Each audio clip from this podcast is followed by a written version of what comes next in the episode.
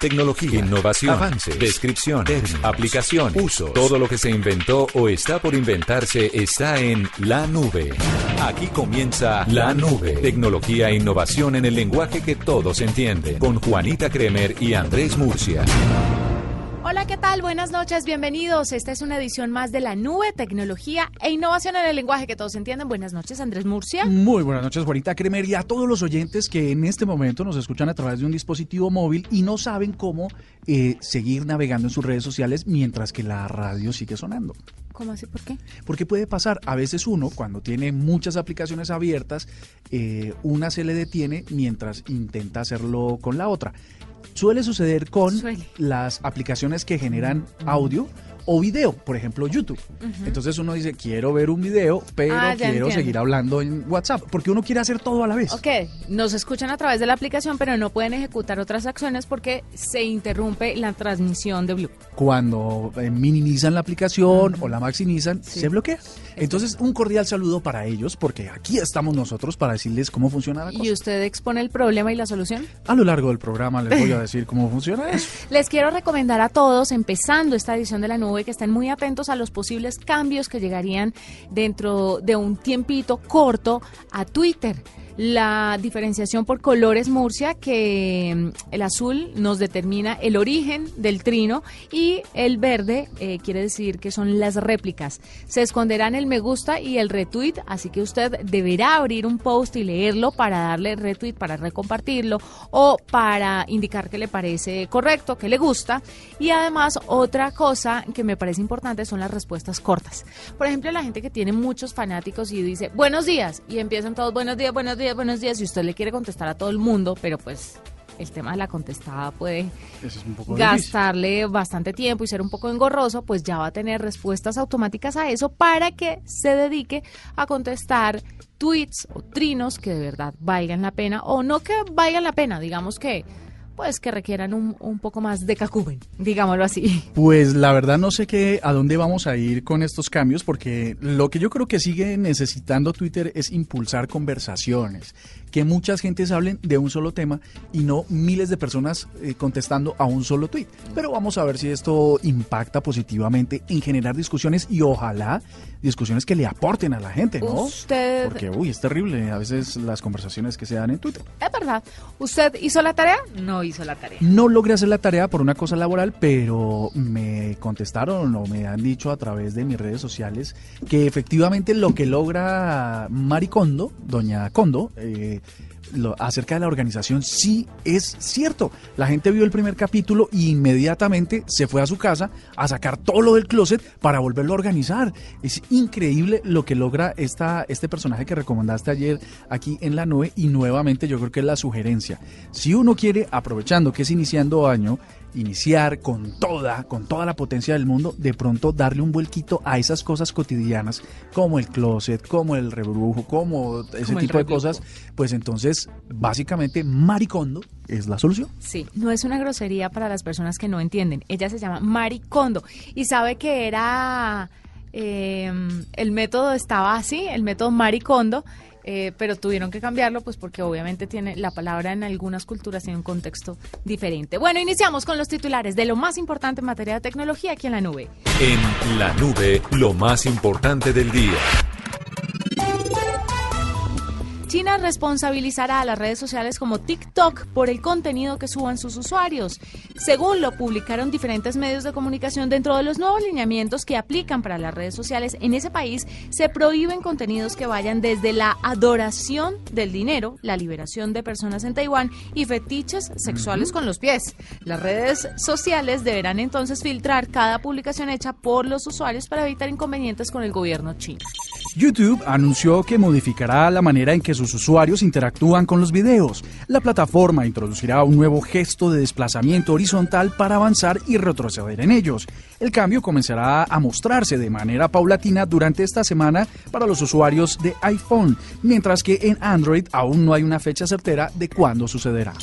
Google y WordPress se unen para impulsar nuevos modelos de periodismo. El proyecto Newspack ofrecerá una plataforma de publicación rápida, segura y asequible y estará específicamente pensada en satisfacer las necesidades de redacciones pequeñas, como es el caso de los medios locales o especializados. La plataforma incorporará el diseño web, la configuración del CMS y además será compatible con los plugins o extensiones que ya existen para WordPress. Windows Virtual Desktop es la nueva aplicación de Microsoft que permitirá usar el iPad como un computador.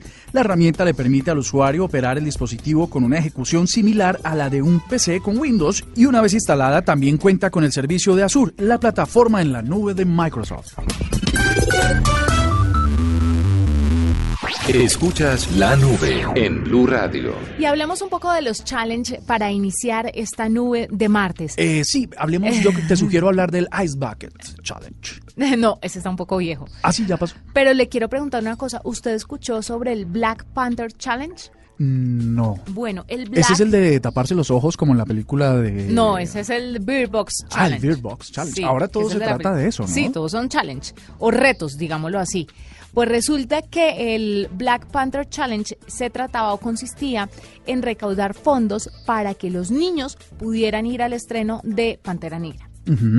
Y ahora resulta que GoFundMe, que es esta plataforma de financiación colectiva, junto con Girls Inc., que es una organización sin fines de lucro en Estados Unidos que ayuda a las niñas a ser fuertes, inteligentes y atrevidas, las incentiva a esto, es- se unieron para hacer el Capitana Marvel Challenge, digámoslo así, traducido al español es Capitana Marvel Chan- Challenge. La película se va a estrenar el 8 de marzo. Es una película donde por primera vez eh, se protagoniza o es protagonizada por una superheroína que es la Capitana Marvel, ¿ya? No confundir con Wonder Woman o la Mujer Maravilla, que es que Wonder Woman es de DC Comics y Capitana Marvel es Sí, de Marvel. porque ya saltarían los comentarios diciendo, ay, Juanita, tan desactualizada, si ya hay otras mujeres heroínas. No, si además en esta mañana, Mañanas Blue, cometí una brutalidad que además los que están escuchando y escucharon esta mañana, me disculpo, dije Capitana América, pero fue un lapsus. Eso pasa. No, porque puede, pues, en el- áreas de la inclusión y del género y la equidad. Pero es que no es Capitana ca- América, es Capitana Marvel. O sea, me No, confundí. no, que, lo no, pero está bien porque tu deseo inconsciente es que exista una Capitana América, una, una, una versión femenina de este héroe de Estados Unidos. No me eches ese flotador que yo ya definitivamente Te la embarramos que. acepté mi error. Pero bueno, entonces a través de GoFundMe usted puede hacer el aporte si quiere apoyar esta organización. Habrá gente que le parecerá ridículo, pero estas organizaciones que pretenden empoderar la eh, clichésuda palabra empoderar, pero que igual es lo que pretenden a las niñas eh, me parecen fantásticas, ¿sabe? Y si usted puede, eh, no sé, aportar 5 dólares, 10 dólares, que son... ¿Y cómo se eligen a los niños que van a asistir? la fundación tiene sus niñas, entonces es muy chévere porque además usted le mandan el recibo de compra de pues de las boletas, tanto de la niña como de su de su de su acompañante y también de los refrigerios que le compren. Me parecería muy interesante que hicieran eso, sobre todo O sea, van a llevar a las niñas que están en proceso de crecimiento a que coman crispetas, perro Eh, caliente y gaseosa, Sí, y a que de vean azúcar. Capitana América. Ah, perfecto. Capita- qué, qué buena intención. qué Capitana buena Marvel. idea, iniciativa esta Sería fundación. muy bonito que se hiciera eso, por ejemplo, aquí, para que las niñas pudieran, y sobre todo niñas vulnerables que están en una sociedad machista, en una sociedad donde eh, todavía creen que los hombres son los únicos superhéroes y los únicos que pueden ser inteligentes y pueden ser grandes, se dieran cuenta a través de esta película que las mujeres también tienen un papel muy importante. Y en aras de todo este cambio social que hay, pues sería muy bonito que se liderara una campaña así. Blue debería hacerlo, a propósito, Mm, bueno, desde vamos. el área digital. Vamos a decirle a ¿Qué María? Alexandra Bisbal que le meta un dos de pensamiento a esta Es- campaña. estamos a tiempo. chévere. 8 de marzo es el estreno y podríamos llevar un combo de niñas muy chévere. ¿Sabes qué me gusta que hay detrás de todo esto? Me gusta en el contexto colombiano que se empodere a las niñas y a los niños en general que no se queden callados ante el abuso de los adultos. ante el abuso. Sí, y es entonces verdad. es, oiga, ¿sabe qué? Eh, usted, usted no es tan poco fuerte, usted no es tan vulnerable, usted, usted es un, un ser humano y tiene toda la es poderoso. el derecho y la capacidad de eh, denunciar cuando, cuando exista un mal encontrado. Bueno, sobre todo porque empezamos un año con unas cifras terribles de abusos, eh, violaciones y muertes de niños y niñas. Inclusive el abuso que muchas, muchas, aunque menos que otros años, el, el diciembre pasado para Colombia fue nefasto porque adultos entre comillas, responsables pusieron en manos de niños pólvora que los lesionaron. Eso también es un abuso. Esta es la cara bonita de los challenge, porque tuvimos también el In My Feelings Challenge, que era bajarse de un carro andando y bailar, que esto ese No, ese no era el... El de Drake. No. Estaba el, el de Beerbox también, que lo reportamos. Peligrosísimo. Peligrosísimo. Y bueno, llega este que me parece bonito, Capitana Marvel Challenge. Y hablemos del... ¿Y cómo te parece el Ten Years eh, Challenge, que significa cuando una locutora de radio pone una foto suya de hace 10 años trabajando en la FM, ¿sería? Sí, en la FM. Y 10 años después trabajando en Blue Radio. Sí, señor. Ya todo el mundo lo ha hecho. Los grandes artistas en el mundo han hecho su su comparativo de 10 años a hoy y pues obviamente todo el mundo se está sumando. Pero lo contamos aquí en la nube para que usted entienda un poco qué es lo que está pasando si de pronto no se ha dado cuenta. Abre su Instagram y solamente ve fotos comparativas porque lo que pasa hoy en este momento es que usted lo abre y se encuentra con esos challenges. Mire. Que son dos fotos, ¿no? Son como el antes y el después. La de hace 10 años. Se supone que usted monta la de, la de hace 10 años y monta una reciente eh, o sea que usted estaría montando fotos más o menos del 2009. Exacto, de 2009 o de 2018. Arroba la nube blue. ¿Ustedes qué estaban haciendo en 2009? Como para esta fecha, como para esta hora. ¿Qué estaban haciendo ustedes? ¿Cómo creen que se veían? Exacto. ¿Sabe qué? Hay una componente tecnológico aquí, ¿no? Eso le iba a decir. Hay algo muy bonito y es que uno ve la calidad de las cámaras de hace 10 años versus las de hoy. Bueno, la, diferencia, es, enorme. monumental, sobre todo porque para los, los que tienen algún grado de memoria técnica, las cámaras de los teléfonos, o sea, hace 10 años más o menos, tenían una tecnología VGA. Mm. Eso quiere decir, si usted tiene un número del 1 al 1 millón, más o menos el VGA se ubicaba en el 1500. Eso quiere decir que básicamente menos del 1% de la calidad que hoy tienen los teléfonos la tenían para entonces los, los teléfonos celulares. Y uh, más o menos era 600 píxeles, o entre 300 y 600 píxeles de ancho los, las fotos de mejor calidad. Imagínese hoy que pueden llegar a 8000 o 9000 píxeles. Imagínese la locura. Sí, es otra cosa diferente. Sí, está bastante divertido, la verdad. Los colores no eran reales, la foto, aunque digital, parecía una foto de antaño, una foto con colores que no se asemejaban a la realidad. Seguramente era entre 256 colores los de menos resolución, los que los mal llamados flecha, ¿no? Eh, le decíamos así, hoy ya casi no hay flechas, ¿no? No, hoy ya casi no hay. Porque todos son Hoy vi uno, lo tenía Luzma, nuestra señora que nos ayuda aquí con los tintos y demás, tenía un flecha. ¿Ah, sí? Sí, les dije vintage, guárdelo para que luego lo vendan y Luego lo vendan y es muy costoso. Mire, los memes no se han hecho esperar, por supuesto. Y si usted busca, por ejemplo, en Twitter el numeral 10 Years Challenge, usted se va a encontrar con el túnel de la línea 2009 y 2019 igualito. igualito. Ay, Amparo, Grisales. igualita. el de Amparo Grisales es una locura.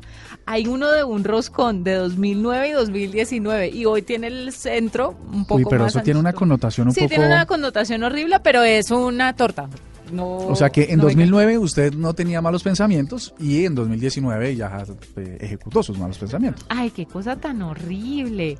Eh, ¿Qué otros memes hay? No, hay, hay memes de absolutamente todo. Es muy hay uno del Cruz Azul y es un fanático llorando del equipo Cruz Azul. En 2009 y en 2019. Absolutamente igual, que puede aplicar para varios equipos. Para varios en equipos en este Colombia. En este país, sí señor. Entonces los invitamos a que se echen una pasadita en este challenge. De repente, es en Instagram para los que quieren hacer esa revisión rápida. En blueradio.com tenemos alguna selección de los artistas y personalidades eh, más relevantes para que se rían un poco. La verdad es que sí, yo no sé si éramos muy feos hace nueve años o las cámaras no colaboraban.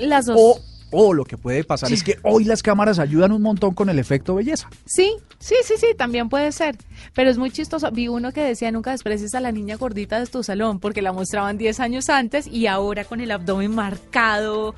Toda una belleza. ¿Sabes a quién vi? Una foto de Sacha Fitness, que es una de las ah, grandes influenciadoras y gurús del mundo fit estaba maravillosa hace 10 años, pero pues hoy lo que tiene es un, cero grasa corporal, digamos. Exactamente. Bueno, los invitamos a que se echen la pasada. En Instagram, eh, 10 Years, yo no sé si también lo tienen en... Challenge. Lo tienen 10 Year Challenge.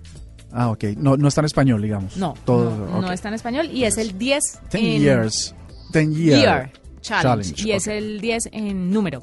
Nos vamos con una entrevista. Víctor Amaya llega a continuación para que ustedes sepan qué fue lo que pasó con Wikipedia en Venezuela la semana pasada. Estás escuchando La Nube en Blue Radio y bluradio.com. La nueva alternativa.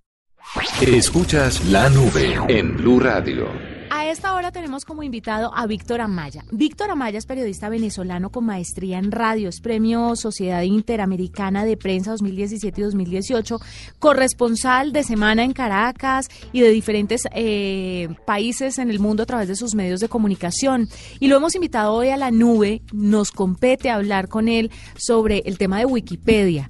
Lo contábamos ayer aquí en la nube y hablábamos un poco sobre cómo durante dos horas se hicieron alrededor de 37 ediciones del perfil de Juan Guaidó y nos va a contar un poco qué fue lo que pasó, por qué en algunos, eh, con algunos proveedores se bloqueó el perfil de, de esta persona, este político tan importante en el vecino país y por qué en otros no, o a través de dónde se podía ver. Víctor, bienvenido a la nube.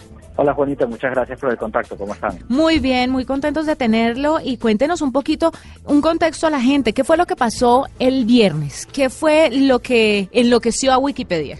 Vamos a empezar de cero. Eh, Juan Guaidó, presidente de la Asamblea Nacional, eh, ahí está decretando, como, como la Asamblea Nacional completa, la ilegitimidad del gobierno de, Nicolás Maduro. ¿no? ¿no? reconocen su reelección y por lo tanto lo consideran un usurpador de la presidencia.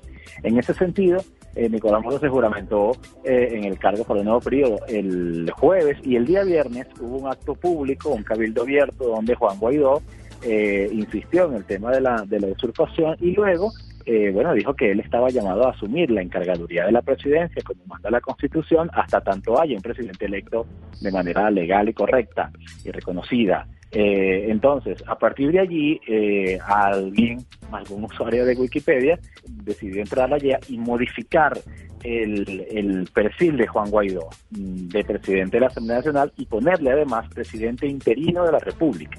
se, se empezó a divulgar el en redes sociales y demás que este cambio se había hecho y eh, otros, otros usuarios entraron también al perfil para modificarlo y ponerlo nada más como presidente de la Asamblea Nacional, es decir, quitarle la parte del interinato. Y también se modificó el, el, el, el perfil de Nicolás Maduro para poner que era un presidente en disputa y también se modificó el listado, la página donde está el listado de presidentes de Venezuela y en el año 2018 entonces ponían que había dos, eh, presidente en disputa Nicolás Maduro y presidente interino eh, Juan Guaidó. ¿no? Entonces todo eso ocurrió en un lapso de dos horas. El perfil de Juan Guaidó cambió 37 veces en esas dos horas porque unos usuarios ponían el interinato y otros usuarios lo quitaban. ¿no? Eso condujo a que, evidentemente, a los administradores de Wikipedia les generara una alerta. Sí. Bueno, primero todo el mundo sabe que cualquiera puede hacer cambios en Wikipedia, ¿no? Sí, cualquiera lo puede editar. Sí, pero Wikipedia tiene, vamos a poner una figura que es algo así como unos super editores, que son unas 72 personas en todo el mundo que tienen unos privilegios de acceso y de control de contenido cuando hay que hacer algo muy particular. Por ejemplo, cuando se muere una persona que es muy reconocida, un famoso, un artista, un intelectual o lo que sea, eh, los, perfiles se bloquean eh, para que no se pueda cambiar la causa de muerte, etcétera, hasta que haya como información más confirmada. Entonces, en Venezuela, en este caso, se activaron esos supereditores y se le puso una alerta al, o una indicación, mejor dicho, al perfil donde decía este perfil está eh, teniendo cambios, así que... Sí, todavía está. Este artículo, sección, se refiere o está relacionado con un hecho político reciente, actualmente en curso, y entonces le genera una alerta, por supuesto, al perfil de Juan Guaidó.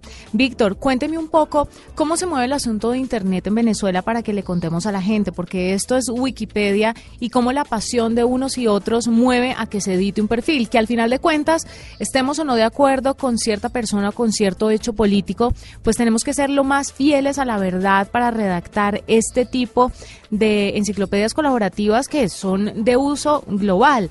Pero ¿cómo se mueven las redes sociales? Eh, supongamos que, o, bueno, pongamos el, el, caso de China, donde se regula bastante lo que la gente puede hacer dentro de las redes sociales. ¿Esto se ve en el gobierno venezolano? ¿Cuáles son los casos como que usted más pueda resaltar sobre este tema digital y el gobierno de Maduro? Ciertamente antes se había modificado en este tipo de jugarretas, por ejemplo, el perfil de la primera dama Silvia Flores cuando a sus sobrinos fueron acusados de narcotráfico y luego condenados por narcotráfico en Estados Unidos, se habló de eso. Pero nunca había llegado al punto de generar un escándalo de esta magnitud para que el gobierno tomara medidas. ¿Qué, qué medidas tomó el gobierno venezolano? El gobierno venezolano eh, pareciera que quisiera matar una monja con unas llamas y lo que hizo fue bloquear toda Wikipedia en su proveedor. El proveedor CanTV es el principal proveedor de Internet en el país y de telefonía que tiene más o menos el 67% de todos los usuarios, de todas las conexiones nacionales son a través de CanTV. Eh, decidió bloquear eh, la Wikipedia completa, la Wikipedia completa, no solamente el perfil de gobierno, toda la Wikipedia, pero no solamente la Wikipedia en español, la Wikipedia en francés, en italiano, en inglés, y en portugués. ¿okay? Todos esos dominios fueron bloqueados, no se pueden acceder en este momento desde ese proveedor que maneja el Estado. Hasta ahora no ha habido una, una censura por parte de proveedores privados, eh, quizá porque no ha habido la orden, porque en Venezuela el gobierno venezolano eh, ha mm, llevado a las privadas también a bloquear páginas cuando así lo considera. Por ejemplo, hay una página que se llama elpitazo.com, que es un medio informativo eh, que está bloqueado en todas las, eh, las conexiones de Internet, tanto la estatal como las privadas. Por ejemplo, en, China, a través de VPN se pueden utilizar ciertos perfiles, ciertas redes sociales que están bloqueados. Eh, ¿La gente en Venezuela puede hacer algo a través de estas herramientas? Sí, eh, aquí hay gente, claro, para eso se necesita un poquito conociendo un poquito más allá, cambiar DNS o, o, conectarse a un VPN, pero toma en cuenta que en Venezuela tiene eh, la peor conexión de toda América Latina a Internet, incluso menor que la de Haití. el promedio de conexión en Venezuela, y cuando digo promedio va desde los que tienen una alta conexión hasta baja abajo, un promedio es de un mega. Eh, esa conexión de un mega, cuando uno se conecta por un VPN, el VPN automáticamente ralentiza tu conexión. Entonces, gente que tenga una conexión habitual doméstica de CanTV de 0.6, 0.7 megas, que es el plan básico, digamos, eh, con un VPN puede pasar a tener conexión de 0.3 o 0.4, lo cual es una cosa tan lenta que es como si no navegaras, ¿no? Vas como flotando, pero no vas navegando. Claro, yo creo que para todos era más o menos lógico que la gente en Venezuela, los venezolanos, pues no pueden tener una información real y fidedigna de lo que pasa en el mundo, pues porque el gobierno de una u otra forma eh, va moldeando lo que pueden ver o no sus ciudadanos. Pero ya lo que usted nos cuenta, pues en más detalle es impresionante, ¿no? Porque hoy todo el mundo depende de Internet, de las redes sociales, eh, de Wikipedia incluso, entonces es, es impresionante ver cómo cómo la realidad cambia un poco dependiendo de si tenemos acceso a estas herramientas o no. Víctor, muchas gracias por aclararnos un poco lo que pasó. Muchas gracias por aceptar nuestra invitación aquí a Blue Radio. Muchísimas gracias a todo el equipo. Estás escuchando La Nube en Blue Radio y bluradio.com. La nueva alternativa. Arroba la nube blue. Arroba blue radio Síguenos en Twitter y conéctate con la información de la nube. Y seguimos aquí en la nube, tecnología, innovación, el lenguaje muy fácil para que usted nos ayude a entender cosas. Rápidamente, un comentario acerca del notch. Sí, señor. ¿Qué es el notch, Juanita El notch es como la muesca o esa partecita negra que se ve en la parte superior de la pantalla de los celulares que está muy de moda. Pues está de moda y, en y relativamente es una tecnología muy, muy reciente, ¿no? la verdad es que lleva más o menos ocho meses o diez meses. No, lleva como dos. Eso fue lanzado con el anterior iPhone X. O sea, digamos un año. Digamos que iPhone fue el primero como en marcar la tendencia, tendencia del notch. el iPhone 10. ¿Año o dos años? Dos años, creo. Pues digamos que dos años, pues la verdad es que ya, ya tiende a desaparecer. Básicamente son eh, como las innovaciones ahora de los teléfonos, se van, vienen muy rápido y se van muy rápido. ¿Por qué? Porque el notch está gastando parte de la pantalla. Antes se quería el notch, ¿qué dije yo?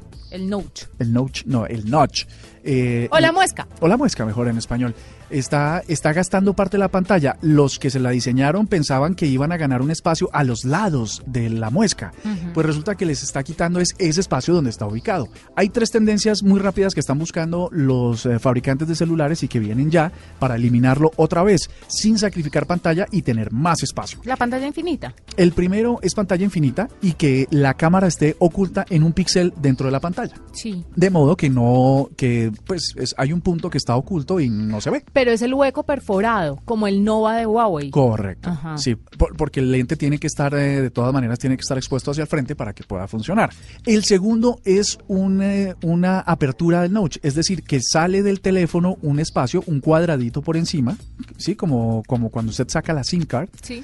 eh, que sale y deja ver la cámara y el flash para que no esté permanentemente expuesta. Y la tercera tiene que ver con pantalla deslizable. Quiere decir que cuando necesitamos que aparezca el notch, bajamos, deslizamos la pantalla y se abre un espacio superior. Pero la idea es que se mantenga el mayor espacio posible, infinito. Entonces, la tecnología Edge, que significaba eh, la pantalla con bordes, que creo que implementó Samsung, luego es sustituida por el Notch y ahora se van a juntar ambas tecnologías para desaparecerlo y que con teléfonos más pequeños haya más eh, posibilidad de ver cosas en la pantalla. Mm.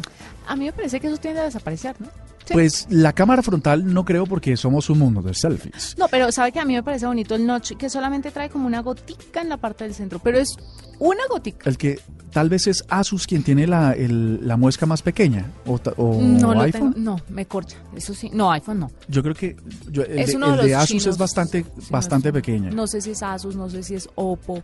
Recuerde que hay uno de Oppo que es una marca china que entra, es retráctil la cámara, entra y sale del celular. Ese que es retráctil. Entonces- esa, es la- esa sería segunda posibilidad. Sí. Para que no siempre, para que no ocupara el, el espacio de la pantalla. Sí. Bueno, le quería, ya que usted está hablando de celulares, contar sobre lo que le está pasando a Apple, que sigue protagonizando un poco las polémicas del nuevo año. Usted sabe que ellos hicieron, después de tener que confesar el año pasado, en el 2018, que obviamente las actualizaciones de sus equipos ralentizaban las baterías de los modelos anteriores. Correcto. Crearon un programa como de recambio de baterías. El programa era por 29 dólares o 79, dependiendo del modelo, usted cambiaba la batería de su iPhone. Y ellos esperaban que fuera pues un recambio La locura. de miles, de miles de baterías. Pues se pasó de miles a millones de baterías. Casi 11 millones de baterías de iPhone se tuvo que cambiar, se tuvieron que cambiar el año pasado. Y esto, por supuesto, no le cayó muy bien a la compañía de Mountain View. Pero no le cayó bien en reputación, porque yo creo que No a le nivel cayó de bien en negocio, reputación ni a nivel de negocio. No. Obvio, porque es que una batería debe costar 5 Eh, dólares. ah, bueno. Y las venden a 70. Ah, bueno, yo no sé cuánto vale Tiene una que batería. ser un montón de dinero. Pero tantas.